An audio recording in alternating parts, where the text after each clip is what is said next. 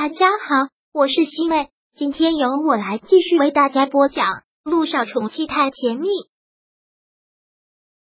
第三百六十章：萧九内心的苦楚。萧九很快就已经洗刷完了，除了感觉头还有点痛之外，其他的一切正常。走到了厨房的门口，看着涟漪在里面忙。马上就是你婚礼了，你还有很多事情需要忙吧？你就不用在家里照顾我了，赶紧去忙吧。忙的都已经差不多了，婚纱礼服都已经订好了，流程和注意事项也都已经跟司仪对过了，没什么了，我就安心做我的新娘子啦。涟漪一说到这里，脸上还挂着甜蜜的笑。又想到昨天晚上贺天说说的那些话，涟漪又重新认识了他一回，觉得他是一个特别绅士、特别懂得分寸的男人。真想当你的伴娘啊！只可惜我离过婚了。结婚是人生最重要的事情，伴娘都是用未婚的女子，她一个离过婚的当伴娘特别不吉利。哎，就是繁文缛节多啊，哪里来的那么多讲究？涟漪心直口快的说道。我就是想让你做我的伴娘啊，要不然还真是觉得遗憾呢。你可别这么说，结婚那是一辈子的大事，有些东西该讲究的还是要讲究。我离过婚，说什么也不适合当伴娘的。萧九很甜的笑着，但不管当不当你的伴娘，我都由衷的送上我的祝福。知道了，我们两个就不要来这些虚的了，赶紧来吃饭吧。连漪将早餐端上了桌。两个人面对面吃饭，连依又忍不住调侃：“之前我们两个带着小雨滴住一起的时候，时常被人误会是同性恋。这下好了，没有人会再说我们两个是同性恋了。”想起来，小九还真是觉得好笑呢，忍不住说道：“是啊，同性恋这个事情，我们可是被误会了好多年，以后永远都不会有这样的误会了。”说起来，涟漪其实更多的是舍不得，但又不想再像昨晚上那样徒增伤感，也就什么都不说了。两个人继续吃饭，小九的手机响了起来，是萧谭打来的。看到是他，涟漪忙垂下头，自顾自的吃饭。喂，现在酒醒了吗？萧谭先关心的问。昨天给你打电话，你没接。连衣给我回的，说你喝了点酒，早早睡下了。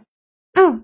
萧九看了连衣一眼，连衣还是继续吃饭。他都不知道昨晚上萧谭给他打电话了，忙说道：“没事，就是跟连衣喝了点酒，然后就早早睡下了。公司的事情怎么样了？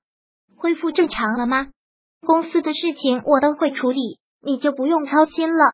在那边好好照顾自己。涟漪婚礼那天我尽量赶过去。好，这个时候你应该在吃早餐吧。”快吃吧，注意身体，以后少喝酒。好，电话讲完了，萧九将手机放到了一边，继续吃饭。他虽然断片了，但感觉昨晚上肯定是闹玩笑了，他也不打算问了。小九，可怜你忍不住。什么？萧九将咀嚼在口中的面包咽了下去。连雨很认真的问道：“小九，我是想问你。”你跟萧谈到底结婚了没有？这两年外面也都风言风语的，虽然我们两个关系好，但这么敏感的事情，我也没一直没问。没有，萧九在连毅面前也只能是说实话。你跟他在一起两年没有结婚，虽然昨晚上从萧九说这话里也听得出来，不过听他这么清醒的说出来也挺意外。他一直也以为他们两个结婚了，是。一直都没有结婚，因为小雨滴不同意，对孩子来说很敏感的话题。再加上他又在五年观察期，当然一切以孩子为主。听到这话，连一嘟了嘟嘴，因为那也就是说，如果没有小雨滴，你们两个早就结婚了。可以这么说。小九说完之后，两个人沉默了有一会儿，连依又问：“那你已经爱上萧谈了？你一定要嫁给他？”已经爱上萧谈了，会的。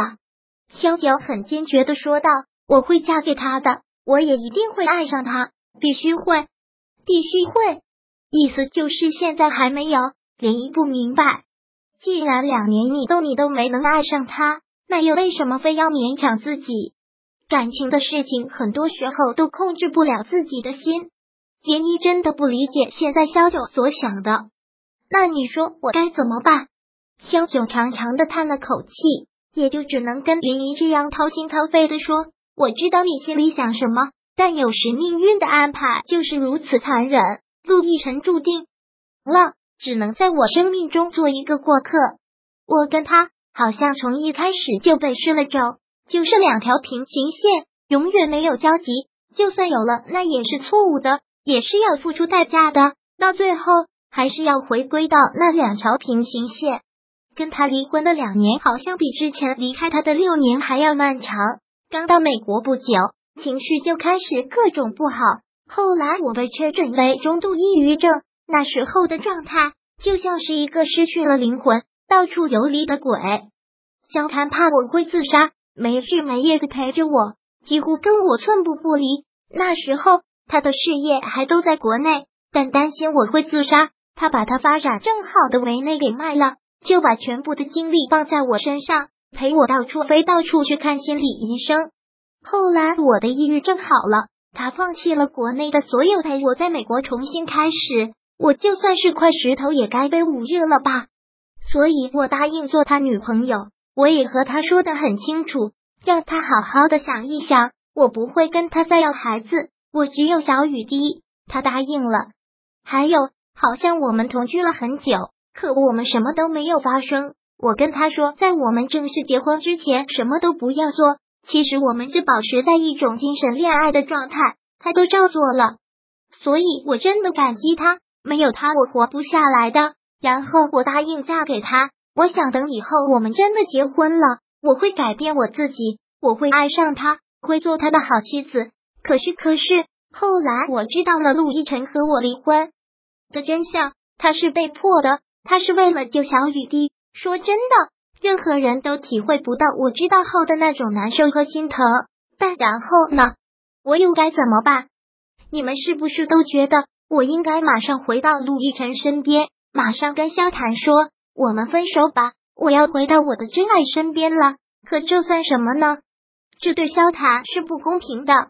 我知道这对陆亦辰特别残忍，当初是我死皮赖脸追的他，后来他为了我差点丧命，又为了我跟家里决裂，到后来家破人亡，最后连我也失去了，真的对他特别不公平。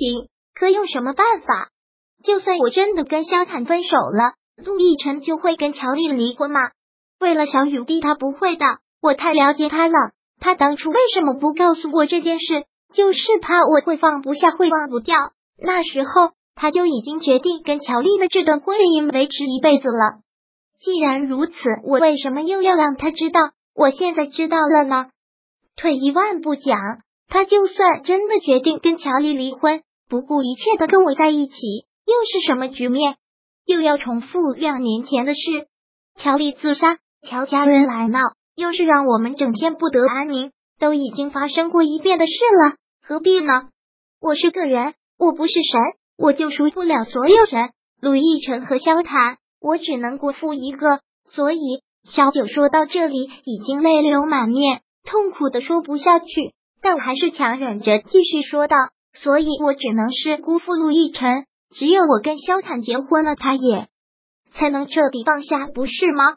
我跟陆亦辰不可能啦，从十六年到现在。”快十三年了，我们两个为了能在一起做了多少努力，可是老天爷都是不让我们两个在一起，又能怎么办？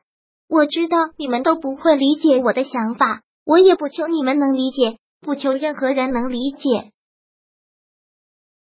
第三百六十章播讲完毕。想阅读电子书，请在微信搜索公众号“常会阅读”，回复数字四获取全文。感谢您的收听。